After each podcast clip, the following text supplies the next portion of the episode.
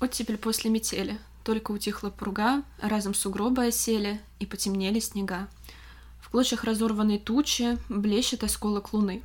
Сосен тяжелые сучья, мокрого снега полны. Падают, плавятся, льются, льдинки, втыкаясь в сугроб. Лужи, как тонкие блюдца, светятся около троп. Пусть молчаливой дремотой белые дышат поля, неизмеримой работой занята снова земля. Скоро проснутся деревья, скоро построившись в ряд, птиц перелетных кочевья в трубы весны затрубят. Карина, спасибо тебе большое. И, дорогие друзья, нет, мы не сошли с ума и не читаем стихотворение про весну в середине лета. Ну нет, мы читаем, конечно. Да, но... но этому есть повод. Да, повод заключается в том, что сегодня мы поговорим с вами о драме оттепели и вообще, в принципе, о литературе оттепели. С вами подкаст «Все по классике». И сегодня в студии у нас Елизавета и Карина, которую я уже назвала. Да, но представимся еще раз. Вначале вы услышали стихотворение Заболоцкого «Оттепель». Оно написано в 1948 году, еще до фактического наступления оттепели. И, на удивление, название этой эпохи взялось э, не отсюда, не от этого стихотворения. Э, название повелось от э, повести Ильи Эренбурга «Оттепель». И там же появляется один из таких довольно ярких образов этого периода. Улица с двумя сторонами. На одной еще холод и зима, на второй уже светит солнце и наступает весна. Вот, в общем-то, та самая оттепель. Эта повесть была написана в 1954 году и впервые опубликована в 1955, как раз примерно с этих годов и начинается период оттепели, который продлится примерно 10 лет до середины конца 60-х. Итак, некоторые исследователи называют временной отрезок с 45 по 53 год черной дырой русской литературы. Это период появления Сталина, после этого оттепель начинается в принципе. То есть после военные годы, это с 45 по 53 год, являются застойным временем, когда никаких шедевров э, практически не писалось. То есть э, вся литература была довольно клишированная, и это связано со следующими характеристиками данной эпохи. Во-первых, это холодная война. США и союзники выступали против СССР, происходил своеобразный крестовый поход на большевизм, все было против СССР. При этом возрастает взаимная ненависть и страх представленных стран, в СССР в то же время проявлялся яркий антиамериканизм и отрицание всего западного европейского. То есть э, запрет на джаз, рок-н-ролл, голливудские фильмы. То есть, например, если сразу после войны можно было смотреть трофейные фильмы, то через 1-2 года они были уже под запретом. Да, трофейные фильмы — это фильмы, которые достались э, СССР после военных действий, э, так называемый Рейхсфильм-архив. И он включал в себя не только немецкое кино, но и американское, французское, японское, английское, итальянское и много еще всякого разного. Также, конечно, нельзя забывать о репрессиях, о терроре в ответ на знакомство русских солдат и офицеров а, с жизнью народов между Россией и Берлином. Также репрессии Компартии в области литературы, возрастание цензуры, рост а, великорусского патриотизма, а, великодержавность, имперские настроения. Это так называемый большой стиль во время правления Сталина, который прослеживался и в архитектуре, и в литературе. Героями должны были быть обязательно э, герои Советского Союза, люди, идущие на жертвы ради Родины. В общем, какие-то большие фигуры, а не обычные люди. Таким образом, мы можем выделить три главных пропагандистских кампании, которые тормозили советскую литературу. Во-первых, это Ждановщина, разгром ленинградских журналов и клевета на ленинградских писателей, таких как Ахматову, Зощенко и тому подобное. То есть мы можем вспомнить доклад Жданова в 1946 году, э, где он обвинил Ахматова и Зощенко в антисоветской деятельности. Так э, Жданов в своем докладе говорит, что Зощенко изображает советских людей бездельниками, уродами, людьми глупыми и примитивными. А об Ахматовой он говорит, что она является одним из знаменосцев пустой безыдейной аристократическо-салонной поэзии, а диапазон ее поэзии до убожества ограничен. Поэзия взбесившейся барыньки, мечущейся между будуаром и моленной. Да, не самая приятная он личность, конечно. При этом его высказывания довольно сильно повлияли на общественное мнение и восприятие Ахматова и Зощенко, и долгое время их не публиковали после этого, как раз-таки до оттепели, наверное. Да, и даже в оттепель э, публикации давались с большой борьбой. Вторая кампания заключалась в борьбе с космополитизмом, буржуазным и низкопоклонством перед Западом. СССР закрывается полностью от Запада и от западных влияний. И третья — это антисемитская кампания. Она не была открытой, проходила тайно. Граждан с еврейскими корнями из культуры, медицины вытесняли. Э, эта кампания началась где-то в 1947 году. Э, там случился и известный процесс с кремлевскими врачами. Там были какие-то ужасные обвинения кремлевских врачей, которые якобы хотели отравить величайших партийных лидеров страны. И среди врачей было только две русских фамилии, а 20 остальных еврейские. И говоря о Советском Союзе в послевоенные годы, невозможно не сказать, конечно же, о железном занавесе, который на долгие годы отделил Советский Союз от всего остального мира. 15 февраля 1947 года был создан запрет на браки с иностранцами, даже с жителями соцстран. И это как раз-таки будет одним из важных пунктов в одной из пьес, которые мы сегодня планируем с вами обсудить. Итак, мы потихоньку подходим к тому, что же все-таки оттаяло. Да, а что же оттаяло и когда оттаяло? Оттаяло весной 53 -го года. Точнее, начало оттаивать со смертью Сталина, за которой последовал арест Берии летом 53-го и амнистия 53-го, которая начала постепенное возвращение людей из лагерей, хотя они еще были, конечно, не реабилитированы и вернулись далеко не сразу все. Также начали говорить о вреде культа личности, и в это время, время еще далеко до 20-го съезда, но подвижки уже начинаются. Как я уже сказала, начинают э, постепенно возвращаться люди из лагерей, и они возвращаются, конечно, со своими историями. И это становится такой национальной травмы, которая так и не будет э, должным образом проработана и проговорена, потому что кто-то хочет об этом говорить, но кто-то нет, кто-то об этом не готов говорить, боится говорить. Э, люди не знают, как э, с этой историей поступать. Многие предпочитают ее забыть, не рассказывать о ней в документах или не рассказывать о том, что их родственники были в лагерях. Многие поколения вырастают, не зная о семейных историях с этим связанными, и для кого-то в последующем это станет открытием. Да, люди возвращаются и смотрят в глаза буквально тем, кто их посадил. И для многих это становится довольно большой травмой. То есть мы можем вспомнить даже самоубийство Фадеева, который также стал причиной множества арестов. Он написал довольно большое количество доносов и не смог выдержать период оттепеля.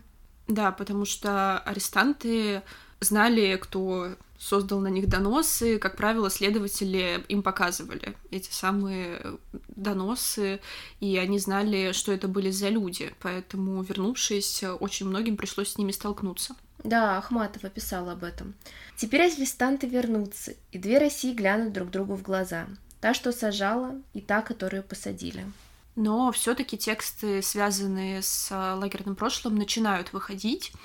Так, например, э, печатают э, «Один день Ивана Денисовича», написанный Солженицыным. После этого открывается большой поток рукописей, связанных с этим, но журнал все это печатать не может. В 1953 году в Москву возвращается Шаламов и перебивается с работы на работу параллельно пишет э, колымские рассказы, которые так и не будут опубликованы в период оттепели, будут опубликованы впервые только в перестройку, за исключением одного рассказа. Также важно сказать, что возвращаются не все. Кто-то остается вольно наемным, потому что им или некуда или идти, или они думают, что их никто не ждет и не будут встречать э, радостно, потому что, опять же, это довольно болезненная тема, родственники, оказавшиеся в лагерях и многие практически отрекались от своих близких, чтобы не привлекать э, к себе и к своей семье лишнего внимания. Но в период оттепели как раз-таки наоборот э, начинается попытка наказать людей, которые писали доносы, то есть э, общественное порицание в обществе также. Ну, как раз, да, общественное порицание становится, наверное, одним из главных способов наказания, потому что прямо наказание законного практически никто не несет. Еще один важный аспект э, — это то, что люди получают свое жилье. Э, да, оно маленькое, но оно свое так как э, до этого, живя в квартирах с множеством других семей, люди были практически лишены частной жизни. Сейчас же она, они оказываются в своих четырех стенах, где на них не смотрят э, лишние глаза, никто не слушает. Грубо говоря, можно спокойно говорить по телефону, слушать радио или смотреть телевизор, который тоже начинают появляться в домах в 60-е, 50-е. Также происходят огромные изменения в культуре. На книжных прилавках начинают появляться не только русские, но и зарубежные писатели, а также советские писатели, которые были когда-то запрещены, печатаются. Ахматова, Зощенко публикуют Бунина собрание сочинений, хотя и с припиской о том, что Бунин ничего не понимал. Да, э, так э, как-то Пастернак писал о том, что начинается новая эра, потому что его хотят издавать. Также меняется и киноиндустрия, появляется больше разнообразия, появляется больше жанров и, конечно, больше внимания к личности человека. Это важно и для кино, и для литературы, и для живописи. Героями становятся уже не герои в классическом понимании этого смысла, которые готовы жертвовать э, собой ради какого-то большего блага, а обычные люди с обычными проблемами. Например, э, я не знаю, у тебя есть какой-нибудь любимый оттепельный фильм? Так, но первое, что приходит мне в голову, это «Идиот Пырьева», а, режиссера, который сначала снимал соцреализм, а потом вдруг решил экранизировать Достоевского. Да, причем он сделал целых несколько экранизаций. Идиот не единственная его экранизация Достоевского. Поэтому, да, э, режиссеры обращаются к классическим сюжетам, обращаются к обычной жизни. Наверное, все смотрели «Весну на Заречной улице». Э, просто история о чувствах обычных людей, никакого героизма, обычные житейские проблемы, ну или же совершенно очаровательные, обаятельные, мне кажется, тоже всеми любимые девчата, тоже никакого героизма.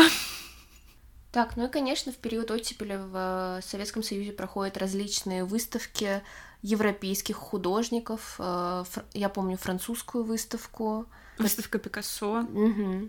Выставка Дрезденской галереи, да? Да, и также выставки, собственно, молодых художников СССР, которые неожиданно увидели все то, что происходило в это время в искусстве на Западе, и начали это очень быстро впитывать. Так, ну что-то мы с тобой слишком сильно для литературного подкаста углубились в исторический контекст и уже говорим минут 10 про историю и даже не назвали произведение, которое будем сегодня с вами обсуждать. И начать мы предлагаем с одной из самых знаменитых пьес «Оттепеля. Пять вечеров». Да, «Пять вечеров» — пьеса, написанная Александром Володиным э, в 1958 году. И о чем же эта пьеса? У нас а, несколько главных героев, и один из них, а, Александр Ильин, в середине 50-х, после 17-летнего отсутствия, возвращается в Ленинград. Он а, гостит у своей знакомой Зои и из окна ее квартиры видит дом, в котором когда-то арендовал комнату. И вспоминает девушку, которая эту комнату арендовал. Ее зовут Тамара, и в нее он до войны был влюблен. Во время войны они писали друг другу письма, а потом связь как-то прервалась. Тамара живет все там же, в той же квартире, со своим племянником а, Славиком. И Ильин решает э, зайти к ним в гости, обнаруживает ее там. Она его встречает абсолютно недоверчиво, что, в принципе, абсолютно оправданно. Она не видела его много лет, и он появляется в одиннадцатом часу ночи без предупреждения. Что мы узнаем о Тамаре, что она живет э, одна, ну, не одна, конечно, с племянником, но мужа у нее нету. Э, личного счастья она так и не нашла, зато ищет э, счастье в труде и общественной работе, и действительно в работе она успехов достигла определенных. Она с гордостью сообщает о том, э, что работает мастером цеха. Он же до войны учился в технологическом институте, и ей он представляется главным инженером крупного химического комбината. Постепенно Тамара к нему, конечно, оттаивает, но Ильин так и не решается ей признаться в том, как он живет на самом деле. На самом же деле он не главный инженер на химическом комбинате, а шофер, работающий на севере. И жизнь его сложилась не так удачно, как, наверное, ей бы хотелось. Он прячется от Тамары у своего старого институтского друга Тимофеева, от которого Тамара и узнает правду — и для нее это уже совершенно не важно, потому что после пяти проведенных вместе вечеров э, она понимает, что ей не важна его профессия, его успех. Там есть э, фраза, она говорит о том, что было бы ужасно, если бы она вышла замуж э, за кого-то другого. В общем, Ильин пытается убежать от этого позора, покинуть Ленинград, покупает билет на поезд, и тут в судьбу взрослых людей вмешиваются дети. При вокзальном ресторане Ильина находит э, подругу Славика Катя, которая, в общем-то, отчасти уговаривает его вернуться и поговорить э, с Тамарой, и помогает им э, в каком-то смысле найти общий язык. И таким образом, продираясь вот через это все непонимание, неискренность, ссоры, двое, казалось бы, взрослых людей осознают в конце концов, что счастье все еще возможно. Так, Карина, большое спасибо тебе за краткое изложение этой драмы. И теперь мы поговорим немножко про анализ этого произведения. Как мне кажется, что особого внимания здесь заслуживают герои, так как впервые в советской литературе появляется новый тип героя. Герой с изломанной судьбой, что является полной противоположностью героям, описанным в советской литературе ранее. Идеальным, типизированным. То есть, если раньше существовало только черное и белое, герой э, как бы это смешно не звучало, герой-герой. Герой-герой. да, и герой-злодей. То сейчас э, мы видим более сложную, многогранную личность, которая может совершать возможно, неправильные поступки, ошибаться, быть не таким идеальным, каким э, привыкло его видеть общество, но не стесняться этого и продолжать существовать в этом мире, потому что все-таки подобных идеальных героев в мире не существует. Да, и читая, вот э, меня лично Ильин иногда действительно злит.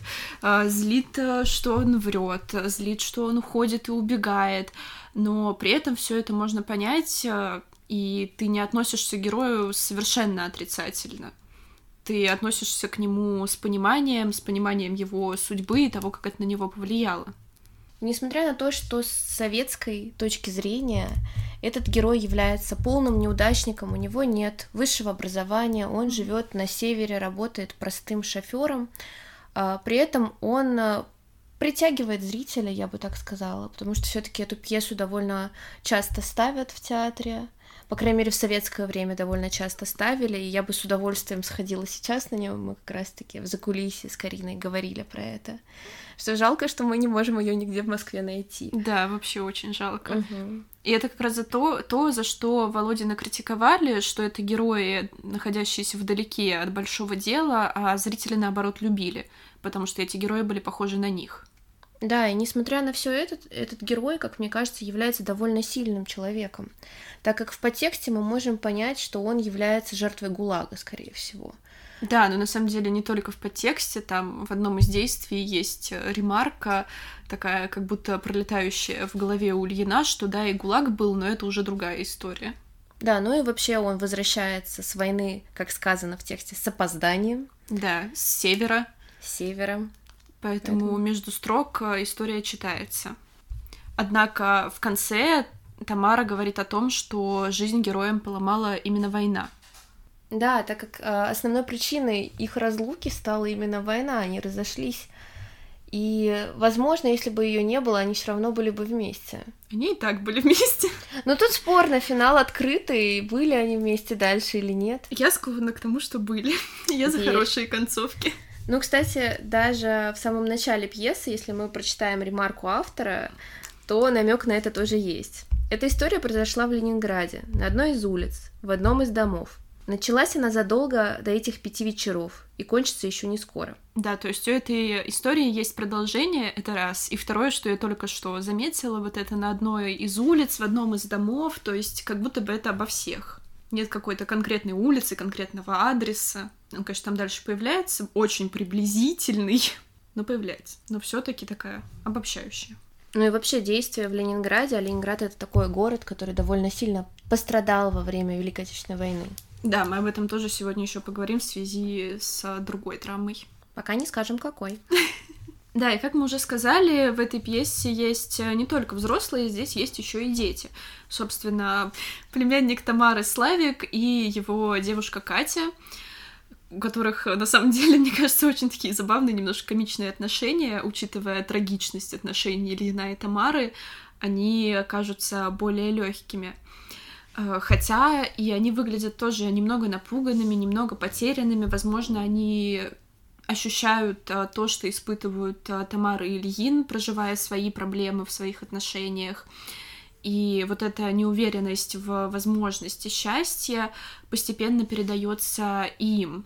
Но интересно, эти герои еще в отношении, собственно, со старшими. Слава как бы как, в общем-то, и говорит э, ему Тамара, пошел по вашим стопам. Пошел по стопам Ильина, он тоже учится в технологическом, и с Ильиным у него устанавливаются такие можно сказать, отцовские отношения.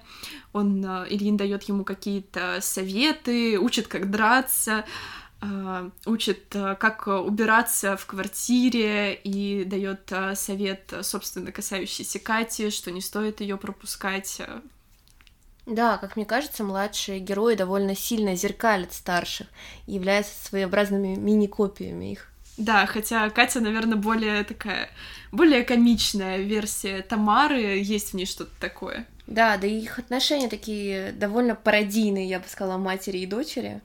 Да. Сначала Тамара очень э, негативно реагирует на Катю, когда видит ее в первый раз. Э, Слава приводит ее вечером домой, они заходят э, на кухню погреться и поесть. И Тамара кричит, что вообще нельзя девушке в таком возрасте, в первое же знакомство у молодого человека дома, но потом как-то очень быстро к ней оттаивает. Да, и как мне кажется, одна из самых главных особенностей драмы «Оттепели» как раз-таки своеобразный разрыв времени. То есть мы видим изменения героев в разные периоды их жизни, то есть своеобразные кусочки их жизни. Да, здесь это характеризовано вот этими пятью вечерами, которые прошли после длительной разлуки. В следующих пьесах, которые мы будем обсуждать, будут еще более четкие временные разрывы. Да, это такой довольно кинематографический прием. Как мы знаем, в оттепель был бум на кино, и это кино даже попадает уже в литературу. Также из всех драм, о которых мы сегодня будем говорить, это, наверное, самая советская. В ней возникают множественные клише языковые. Тамара говорит, что довольна своей работой, потому что чувствует себя нужной и полезной на ней. Да-да-да, я это тоже заметила. Кстати, про эту драму я тоже хотела добавить, что она очень удобна к постановке, потому что в ней задействовано довольно маленькое количество декораций. Ну, то есть там буквально три комнаты. Да, такой своеобразный ситком, э, где герои передвигаются из комнаты в комнату и все. А, при этом очень, я бы сказала, очень много ремарок честно. Такое ощущение, что порой ремарок больше, чем самих диалогов. Да, и это, наверное, единственная такая пьеса из трех, о которых мы сегодня будем говорить, в которой действительно много ремарок. Больше похоже на Чехова. Да, больше похоже на Чехова. Что-то в этом есть. Также по этой драме снят фильм. Я не знаю, советовать его к просмотру или нет. Наверное, его стоит посмотреть и сделать свои выводы. Мне не очень понравился, я, честно, до конца не досмотрела, хотя отзывы о нем очень хорошие. Я просто абсолютно по-другому представляла себе этих героев. И я не могу сказать, что актеры играют плохо, просто, просто я их видела другими. Там э, есть некоторые изменения, хотя добавлены интересные детали. Например, в этом фильме в, в квартире у Тамары стоит телевизор, и время от времени к ней заходят э, соседи его посмотреть. То есть здесь и такой черта оттепели появления телевизоров а, в доме, и, с другой стороны, то, о чем мы говорили ранее, вот это отсутствие приватности, отсутствие личной жизни, то, что постоянно у тебя по квартире кто-то ходит, чтобы позвонить, ты выходишь в коридор и звонишь из общего коридора. Если что, Карина говорит про черно-белый фильм Михалкова. Да, а есть еще? А я не уверена.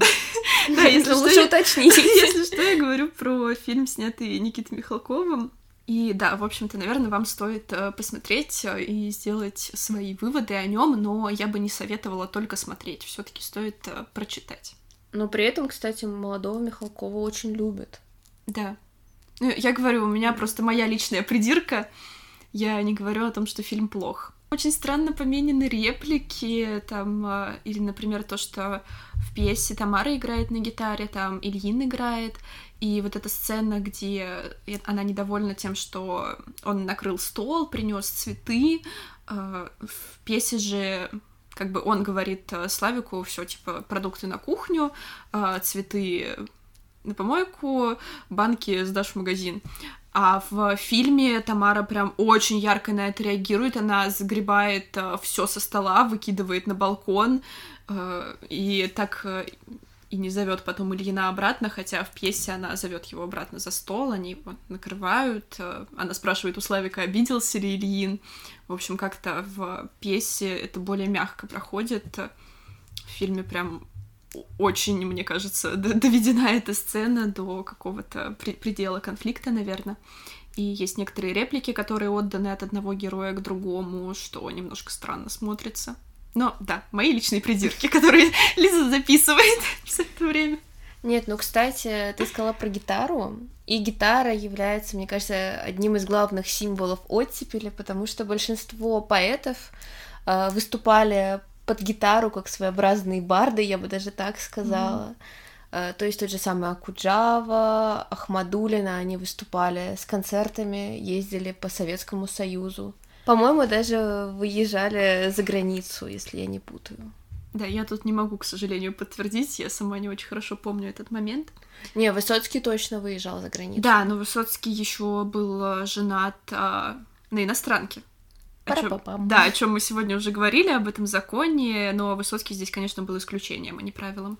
Как-то мы резко переключились на обсуждение оттепельной поэзии, которую мы, конечно, очень любим, но сегодня мы Э, не ее собрались обсуждать. Да, если хотите выпуск про поэзию оттепели, пишите в комментариях. Да, и немножко мы о поэзии оттепели говорим в выпуске о женской поэзии, потому что там есть Белла Ахмадулина. Да. Вот, если что, можете пока послушать э, этот выпуск.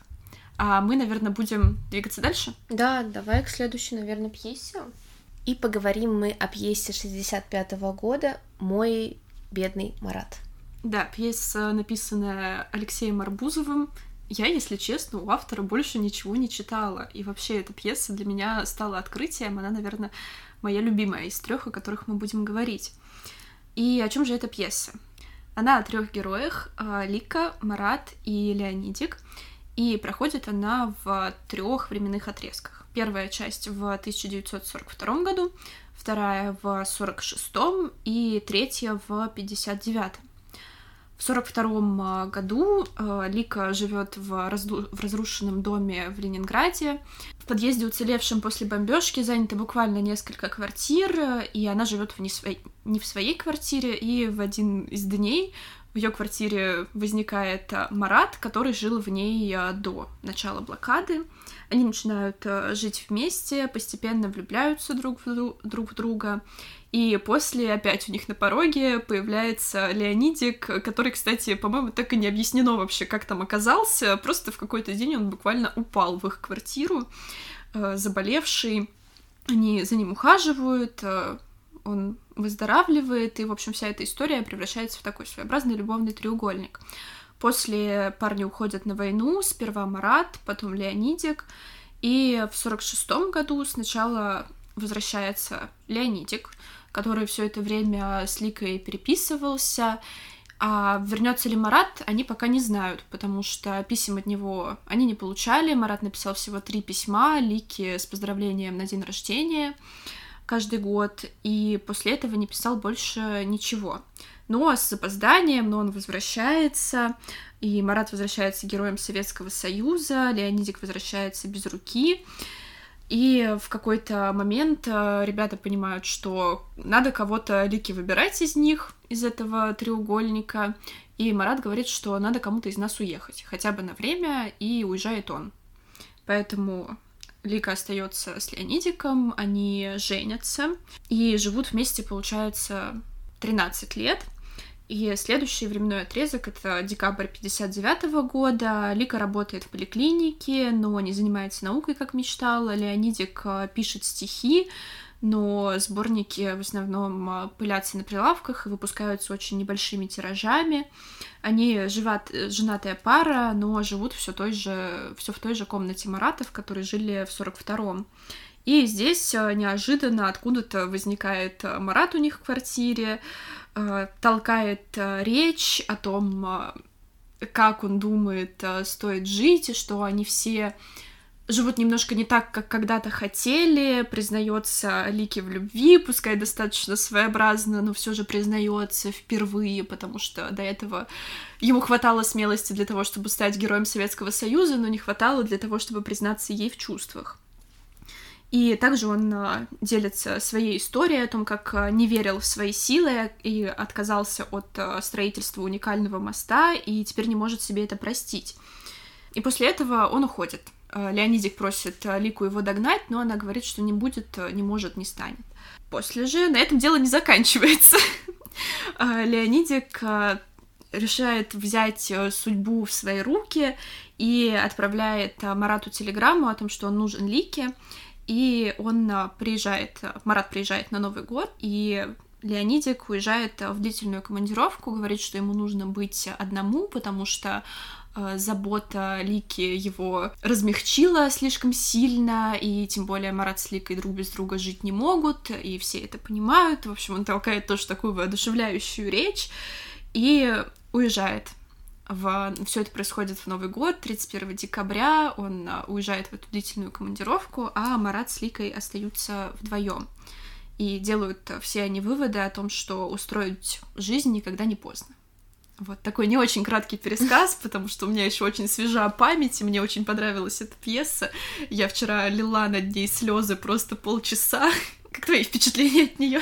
Да, я тоже очень люблю эту пьесу, но, правда, я читала ее довольно давно, после Нового года примерно, уже прошло полгода, поэтому мои воспоминания не так свежи, так что спасибо, что мне их немножко обновила. И вновь здесь мы видим любимую нами э, кинематографию, то есть прыжки во времени, историю встреч, разорванных судеб, как мне кажется, э, немножко клишированную, чуть-чуть, Возможно. Да. Его вроде авторы даже ругали за излишнюю мелодраматичность. Угу. То есть, если другие пьесы у нас больше похожи на своеобразные трагикомедии, то есть есть элементы юмора и всего остального, здесь тоже есть немножко юмора, созданного Маратом, как мне кажется. Мне кажется, всеми, в принципе. У них всех есть какие-то остроты, но они такие с очень большим количеством горечи в них. Ну, горечи явно. Герои живут 17 лет глубоких душевных переживаниях, постоянных переменах, э, которые происходят в стране, и также переживают перемены внутри себя. Они ищут счастье, мечтают, но в итоге им нужно больше 10 лет, чтобы обрести свое счастье. Ну да, то есть они пытаются жить э, согласно такой пропагандистской легенде, жизнь для других, подвиги, но это все оказывается неоправданно для личного счастья. И такая очень э, задевшая меня, наверное, реплика Леонидика «Никогда не изменять нашей зиме 42-го». С таким предложением он обращается к Марату и Лике, Э, не забывать э, себя молодых, наверное, и то, к чему они стремились, э, к своим целям, никем не навязанным. Да, и чтобы это понять, им понадобилось 17 лет. И в конце пьесы Марат говорит тоже фразу, которая меня очень сильно зацепила. Сотни тысяч умерли за то, чтобы мы были необыкновенны, одержимы, счастливы. А мы, я, ты, Леонидик, то есть э, герои переживают э, своеобразный комплекс выживших, как мне кажется. То есть да. они умерли ради нас. И мы должны жить и быть счастливы, и строить правильное общество, быть правильными. Но при этом они не могут понять эту правильность, она не приносит им счастья. То есть они делают то, как нужно сделать, а не то, как они хотят. Да, и они не очень понимают, что в этом новом мире делать. Там есть тоже такой момент. В начале и в конце пьесы дважды появляется этот разговор о том, как было и как стало, потому что в начале Марат говорит Лике о том, что вот сейчас война закончится и все будет как было, а Лика ему отвечает, что так уже не будет, что она не знает, как будет хуже или лучше, но будет уже совсем по-другому. И в конце они к этому разговору возвращаются, и Марат говорит, что да, Лика была права, так как было уже не будет. И надо учиться быть вот в этом новом и другом, в котором а, жить непривычно и непонятно. Да, и еще говоря о мелодраматичности, которая, наверное, так понравилась мне, если вы тоже любите мелодраматичность, я вам очень советую. Я, мне кажется, вчера начала лить слезы. Еще страница на десятой, просто когда Марат поздравляет Лику с днем рождения, приносит ей бумажную розу, кусочек сахара, а потом Лика предлагает потанцевать. У них нет музыки, они напевают сами, и все это в блокадном Ленинграде, там где-то вдали гремят бомбы, и Лика останавливается, говорит, что это ужасно, столько горя вокруг, а мы, и Марат ей отвечает, что мы не виноваты. Но при этом я не могу сказать, что довольно сильно описаны ужасы блокады Ленинграда. То есть все довольно сильно сглажено.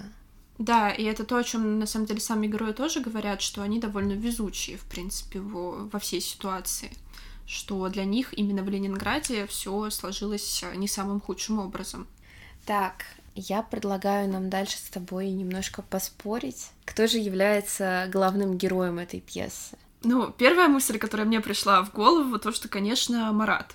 Ну, ты по самому легкому пути просто идешь. Да, потому что, во-первых, он заглавный герой, во-вторых, это герой, которому, пусть как, как бы это банально не звучало, но которому в конце достается девушка, и который такой, в нем, наверное, чуть больше героизма, но не вот этого из литературы сталинской эпохи, а такой честности, где-то, наверное, дурацкое слово, но резкости в своих суждениях. Вот, поэтому первая мысль, которая приходит на ум, это он. Но при этом он такой немножко клишированный, типизированный советский герой, я бы так сказала. Да, и еще при этом, опять же, я уже как-то говорила, что ему хватило смелости на войне, но ему абсолютно не хватает смелости в личной жизни. И что так долго он тянет э, с признанием, то есть он вроде такой весь герой, но чувств своих боится. Но должны же быть какие-то недостатки. Согласна. Ну, знаешь, мне кажется, что все-таки Лика более главная. Ну, по крайней мере, она главная героиня. Можем так сказать, что у нас есть главный герой и главная героиня. Конечно, она единственная героиня в этой пьесе. И Лариосик. Ой, Лариосик. Леонидик. Леонидик. Но это уже по Фрейду, потому что я сразу подумала про Лариосика из Белой гвардии. Почему-то. Он мне напомнил. Леонидик. Во-первых, почему я думаю, что все-таки Почему Лика главная героиня? Во-первых, у нас есть местоимение в заглавии, также мой. Чей? Кто? Да. Кто говорит мой бедный Марат? Э, Все-таки а, говорит это Лика. Да, несколько раз за пьесу. Угу. А, во-вторых, она является центром своеобразного любовного треугольника между героями. Все-таки они борются за ее руку. Как бы это сексистски не было, ну да. Хотя, по-моему, если я не путаю, в пьесе появляются девушки. Вот помнишь на лестничной площадке? Там появляется эта девушка Марата, которая уехала в Тбилиси. Я на самом деле думала, что она появится как героиня, как участница пьесы. Но она вот просто там, там жена. Да, да, да, да, я думала, что там типа Марат вернется, и скажет, что он на ней женат, на этой девушке из Тбилиси, которую он вспоминает, но нет. Ну и третий у нас Леонидик. А еще, я прости, а. перебью тебя, еще с Лики же все начинается.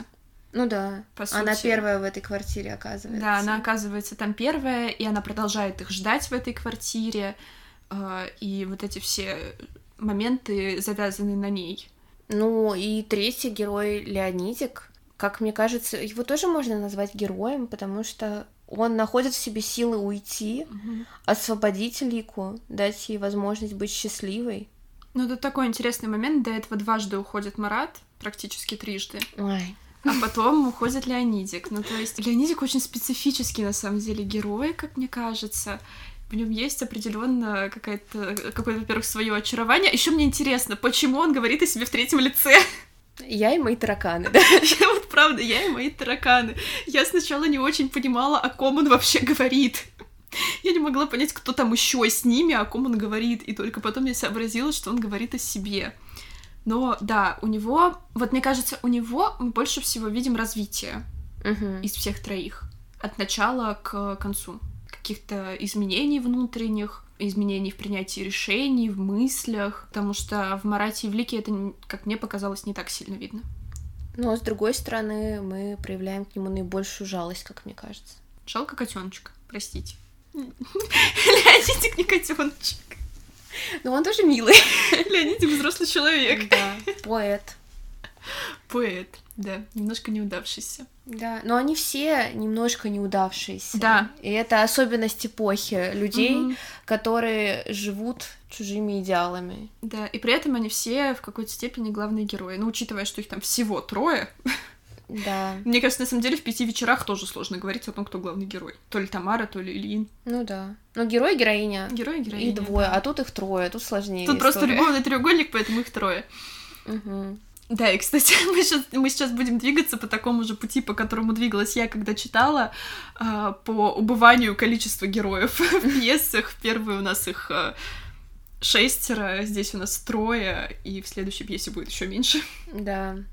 И вообще для драмы оттепели характерно маленькое количество главных действующих лиц, так как все-таки идет фокус на внутренней составляющей, внутреннем мире героев, и для того, чтобы его в полной мере показать в развитии, э, необходимо уменьшить количество героев. Да, и опять же фокус на какого-то конкретного человека. И этому тоже способствует. Ну что, мы закончили с твоей любимой пьесой? Да, да. Или еще что-то? Я не знаю, я могу, мне кажется, долго про нее говорить. Я вчера выжужила подруге все уши ночью с этой пьесой. Э, Она у меня в рейтинге первая, пять вечеров вторая. Да, и мы подходим к твоей нелюбимой из этих трех пьес. Ну, да, не то чтобы нелюбимая, просто, наверное, она на меня как-то меньше всего влияния оказала. У тебя какая любимая? Тоже, наверное, мой бедный Марат. Мне почему-то всегда хочется сказать мой милый Марат. Я не знаю почему. Если вдруг я где-то сказала милый Марат, он бедный. Ну, на самом деле, Лика его там разными прилагательными называет, поэтому... Но название-то все-таки другое. Ну, ничего страшного. Я вообще люблю наврать в названии. Я не знаю почему. Я постоянно делаю глупые ошибки по Фрейду просто. Ну, Как. Лариосик и Леонидик. Ну, небольшая оговорочка, не страшно. Да, и мы переходим к третьей пьесе, которая называется «Варшавская мелодия». И она очень-очень-очень-очень короткая. Очень короткая, да. Любой может ее прочитать вообще. Технически мы могли бы даже прямо вам в подкасте ее прочитать. Но мы, наверное, не будем. Да, тогда будет он на полтора часа. Да, но там буквально 20-25 страниц, по-моему, и это пьеса Леонида Зорина, вышедшая уже вот прям совсем на исходе эпохи в 67 году. А Действие происходит тоже в нескольких временных отрезках и начинается в 47 году. Геля и Виктор, главные герои, они студенты, она полька и учится в музыкальной консерватории, мечтает стать певицей. Он не москвич, мы, по-моему, так и не узнаем, откуда он, но он учится на технолога, чтобы создавать вина. Знакомятся они в консерватории, между ними сразу завязывается роман, и, в общем-то, этот роман мы и наблюдаем в первой, наверное, практически половине а, пьесы. Но заканчивается все тем, что Витя делает э, Геле предложение, но она все время оттягивает, э, говорит, вот сейчас мы доучимся, вот сейчас мы немножко друг другу попривыкнем, и в итоге случается закон, о котором мы уже говорили сегодня, о запрете на брак с иностранцами. И так они не остаются вместе. И на этом э, заканчивается первая часть э, пьесы, и вторая происходит уже спустя 10 лет. И, кстати, в этой пьесе использован такой интересный прием. Я не знаю, как он э, реализовывался на сцене, но в тексте это обозначено как закулисный голос Вити, слегка измененный записью, то есть героев еще нет на сцене, но он откуда-то говорит о своей жизни и о том, что в ней происходит. И вот, значит, проходит 10 лет, Витю перевели в Краснодар, есть предположение, что после того, как узнали о его романе с Гелей, э, он там работает, он э, женился и приезжает в Польшу в составе советской делегации, и там не может удержаться от того, чтобы не позвонить Геле, звонит ей, они договариваются о встрече, проводят вместе вечер, выясняют, что оба женаты, замужем, у них э, есть супруги, и в конце их встречи Геля уговаривает э, его поехать э, куда-нибудь с ней, хотя бы на денек, продолжить вот этот вечер, но он отказывается. И следующий временной промежуток, который мы видим, происходит уже еще через 10 лет. Оба героя расстались со своими супругами, у каждого своя жизнь. Она успешная певица, которая, собственно, на гастролях в Москве и на ее концерте они видятся. Он стал э, доктором наук, и он заходит к ней за кулисы, они обмениваются парой слов, но спустя столько времени и не, наверное, не прожитых каких-то чувств, успешных карьер, им в итоге особо не о чем поговорить, и Гели ему говорит, что позвони, если будет время, но мы так и не узнаем, случается этот звонок, не случается, и финал здесь тоже, мне кажется, довольно открытый. Ну, как и во всех драмах. Да. Ну, кстати, если говорить об отличиях, я бы сказала, что эта пьеса большим образом отличается от предыдущих двух, так как в тех мы видели все-таки противостояние человека и эпохи, историческим событиям и их влияние на людей, то здесь мы видим другую оппозицию, оппозицию человек и власть, человек и новый закон которая является основополагающей здесь. Да, как мы уже сказали, во-первых, это отражено в законе на запрет браков. Также в ходе пьесы мы видим это влияние режима на героев, например, вот э, во второй части, в первую встречу через 10 лет, когда герои понимают, что у них все еще есть чувства друг, друг другу, и Геля просит Виктора уехать с ней на одну ночь, то он э, очень растерян и говорит о том, что он же здесь не один, и кто-то может этого не понять, и что человек неволен в своих поступках. То есть э, мы видим героя, который боится, э, который никогда не забывает о том, в каком государстве он живет, в каком режиме он живет, он всегда об этом помнит даже несмотря на то, что в оттепельный период стало немного мягче, но все-таки не прекращались э, аресты, в том числе политические, это никуда не делось. И страх у людей тоже остался. Несмотря на всю краткость этого произведения, с точки зрения языка, как мне кажется, оно является наиболее разнообразным. Э, в нем множество англицизмов и слов заимствованных также, если вы видели постановку «Варшавской мелодии», э, на канале Культура есть запись спектакля как раз-таки. Я не смотрела. Как... Нет? Нет, как... Нет. И как она, постановка? А, Может быть, стоит? Мне понравилась, она неплохая. И мне очень понравилась главная героиня, ну, актриса, которая играет главную героиню, она вот, я ее себе так и представляла, если главная тебе героиня Михалкова не понравилась. Вообще чудо. Да, и мне очень понравилось, как она делала польский акцент. Да, и, кстати, его видно и в письменном тексте да. тоже. И постоянно Витя Гелю поправляет э, с ее неправильным произношением, она его называет паном, какие-то такие детали. И поет э, песню на польском. Что является довольно необычным для советской литературы. И вообще упоминание Запада в советской литературе это было бы, наверное, нонсенсом. Ну да, несмотря на то, что Польша — это страна подвластная на то время СССР, но все-таки здесь, я, конечно, мы не говорим там о том, как было или не было, но в пьесе она выглядит э, более свободной, какой-то более живой. Мне вообще очень понравилось, как э, герой описывает э, Варшаву. Он говорит, что стоит только в нее попасть, и ты теряешь голову, как от встречи с девушкой, когда тебе 17. И при этом Польша, она является такой довольно таинственной страной европейской. И Геля почему-то говорит не на польском в Польше, а на французском. Да, и при этом еще все, как будто бы все жители Варшавы друг друга знают. Угу такая какая-то создается в пьесе, очень домашняя обстановка, все со всеми здороваются, Геля приводит Виктора в кафе, где ее знают по имени, и где владелец кафе практически каждого знает, подсаживается к людям за столики, чтобы поболтать.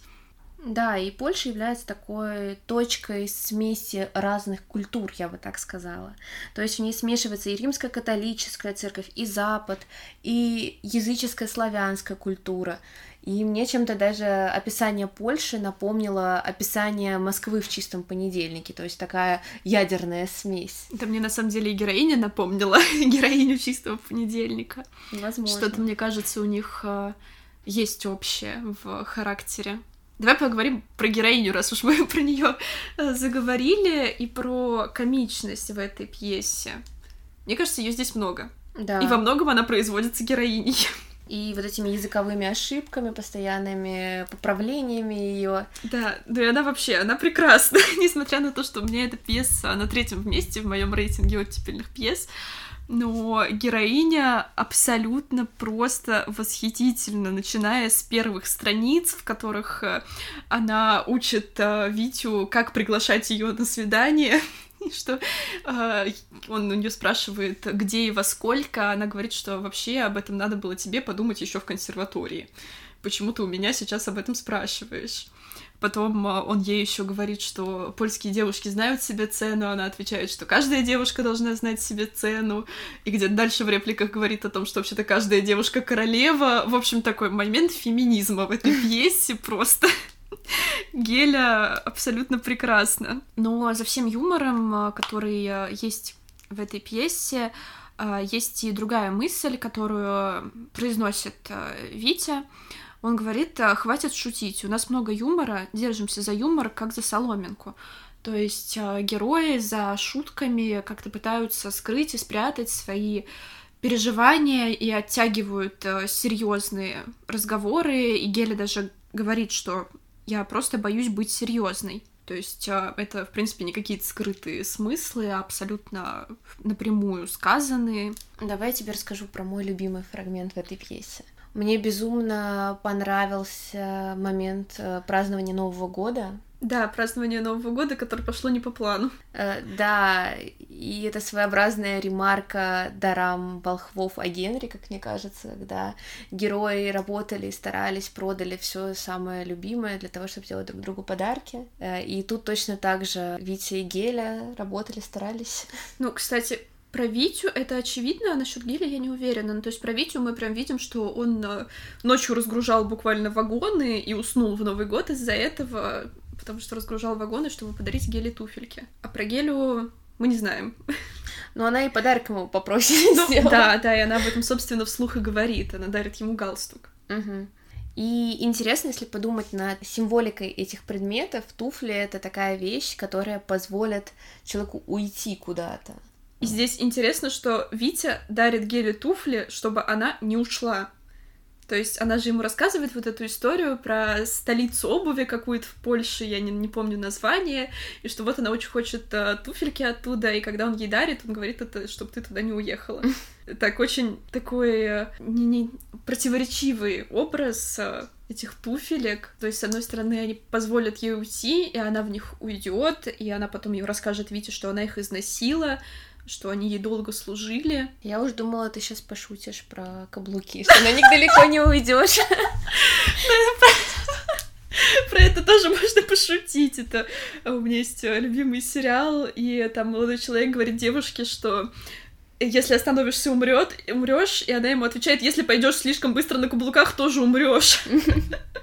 Потому что да. Ну, в общем, второй символ это галстук. Мы про него не сказали. Да, галстук, как мне кажется, это как что-то, что привязывает тебя, то есть оно стесняет, мешает э, немножко. Насколько я знаю, что мужчины не любят носить галстук. Ну, мне кажется, это индивидуально. Мне кажется, он так немножко душит. Вот у меня есть галстук просто, и я его не люблю носить, он неудобный. Я, я не могу носить что-то на шее, я сразу начну задыхаться. Я не носила никогда галстуки. А, но да, возможно, возможно. Но при этом это также говорит о человеке как о каком-то деловом. То есть галстук в обычной жизни мы же не носим, и это все-таки атрибут делового стиля в одежде.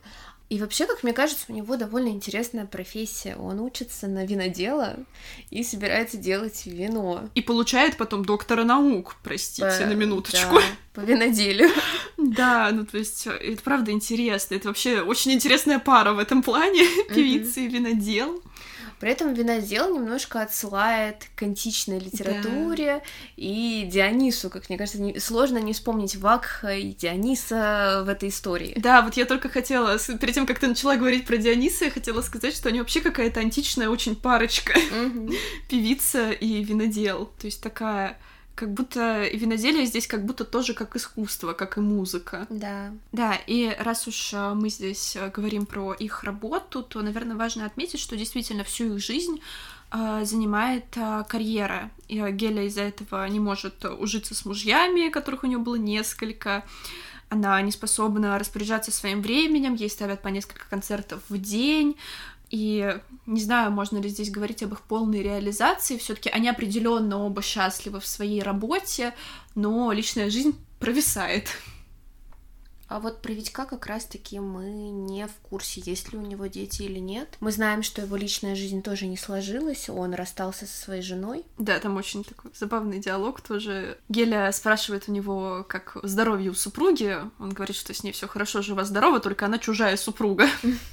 Опять юмор. Да. Все вывозят за юмор. Да, но про детей, да, мы не знаем, но так как о них э, ничего не говорится, наверное, можно предположить, что их тоже нету. Таким образом, они оба реализовались в работе, а как раз-таки с семейной точки зрения у них все не так гладко. Да. Интересно, смогли бы они жить друг с другом? Мне кажется, нет. Мне кажется, что спустя столько лет нет. Спустя два вот этих э, разрыва по 10 лет не уверена, что они бы смогли ужиться, учитывая то, что они оба карьеристы большие. Да, и я не думаю, что кто-то из них мог бы бросить место, где они живут, ради другого. Ну да, ну хотя здесь тоже документ, Геля живет в гастролях, ее бы никогда не было на одном месте. Да и он, как мы видим, тоже бывает достаточно часто в командировках, то есть их обоих бы никогда не было. Ну и расстались они из-за закона о запрете браков между советскими гражданами и иностранцами. Да, и мне кажется, что это так и повлияло на их жизнь, что если бы, возможно, они поженились в студенчестве,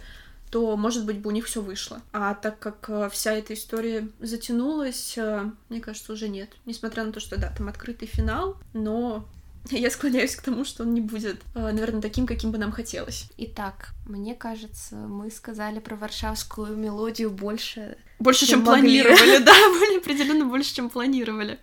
И, наверное, время подводить э, итоги. Да, давай выведем основные особенности драмы «Оттепель» на примере этих трех пьес. Ну, во-первых, наверное, первое и самое важное, о чем мы уже сегодня множество раз говорили, но закрепим, так сказать, внимание на человека, на конкретного, обычного, во всех хороших, наверное, смыслах этого слова, со своими проблемами, переживаниями, эмоциями, э, не героического великого героя, героического героя. Ну, наверное, такое, такое масло масляное подходит для героев, бывших э, раньше, и мы не будем это перезаписывать.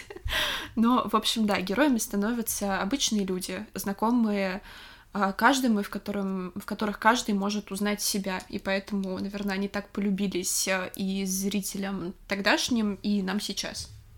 Вторая особенность — это разрыв времени и применение кинематографических техник. То есть мы видим изменения героя с течением времени. Чаще всего драма описывает различные фрагменты жизни героев и их изменения в них. То есть это может быть 10 лет, 15 лет, 20 лет, 30, сколько угодно. Ой, кстати, сейчас вообще не к месту. Да, вообще не к месту, но почему-то я сейчас вспомнила про вот этот э, загон, закон единства, который времени, места и действия, который здесь абсолютно не соблюдается ни в одной из пьес, но при этом тоже в пьесе «Мой бедный Марат» есть что-то связанное с тройками, там три героя, три отрезка времени. Конечно, совсем не единство, но все же. Ну, единство места чаще всего есть, как, например, Да, кстати, в... там есть единство. А... Они все время в одной квартире и в мой бедный Марат, и в пять вечеров единство места практически полностью присутствует. Да, практически, в принципе. Вот в варшавской мелодии его нет от слова совсем. Там, мне кажется, больше всего локаций из всех. Да. И третья особенность, которую я бы сказала, это история несостоявшейся любви. Во всех трех произведениях мы ее встречаем. Да, и где-то финал более счастливый, где-то менее. И также открытый финал. Да, мне Всех кажется, все трёх. три довольно открытые. И, наверное, последнее — это небольшое количество действующих лиц. То есть э, во всех трех пьесах это от самого маленького количества два человека до самого большого шесть. Ну, то есть, учитывая все остальные драмы, там, которые, я не знаю, мы читали из 19 века или из э, начала 20-го, то там намного больше действующих лиц. Да, там и 20 бывает, и 30, и там, не знаю, три служанки, Да, четыре лакея и все остальное. Да, здесь все очень минималистично в этом плане. Ну что ж, это все. Да. Есть у нас какие-нибудь рекомендации оттепельные?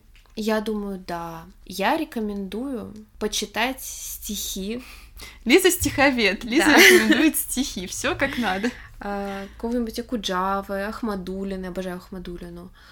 эм, Евтушенко. Евтушенко, да. Или Вознесенского, его параболическую балладу. Да.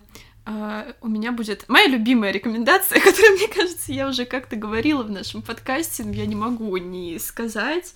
У меня будет кинорекомендация. Я очень советую фильм «Мне 20 лет», который должен был выйти под э, заглавием «Застава Ильича», но его забраковали. Ну, в общем, не будем вдаваться в подробности. Э, Очень-очень советую, несмотря на то, что из-за проблем с цензурой он вышел тоже уже на исходе оттепели, по-моему, в 64 году. Э, Он, и несмотря на то, что он идет три часа, не пугайтесь, пожалуйста, он очень затягивает в себя и с очень длинными кадрами Москвы того времени, большим количеством поэзии в нем. Я прям очень-очень советую. Хотя бы либо ради всех этих кадров и историй, ну, либо, если вас уж ничего в этом не зацепит, хотя бы ради того, чтобы посмотреть на поэтов оттепели, выступающих в политехе. Там это, наверное, где-то 20-минутная сцена. Спасибо большое за твою рекомендацию. Я тоже с удовольствием когда-нибудь посмотрю этот фильм. Ты меня уже... Я, да, никогда не перестану про него говорить. Так, ну что ж, про историю рассказали, драмы обсудили, рекомендации сказали. Я думаю, нам пора прощаться. Да, а, спасибо за внимание, за то, что были с нами этот примерно час э, сырого материала. Может, чуть больше, может, чуть меньше. Да, подписывайтесь на наши социальные сети, следите за обновлениями. И на этом все. Да, пока-пока.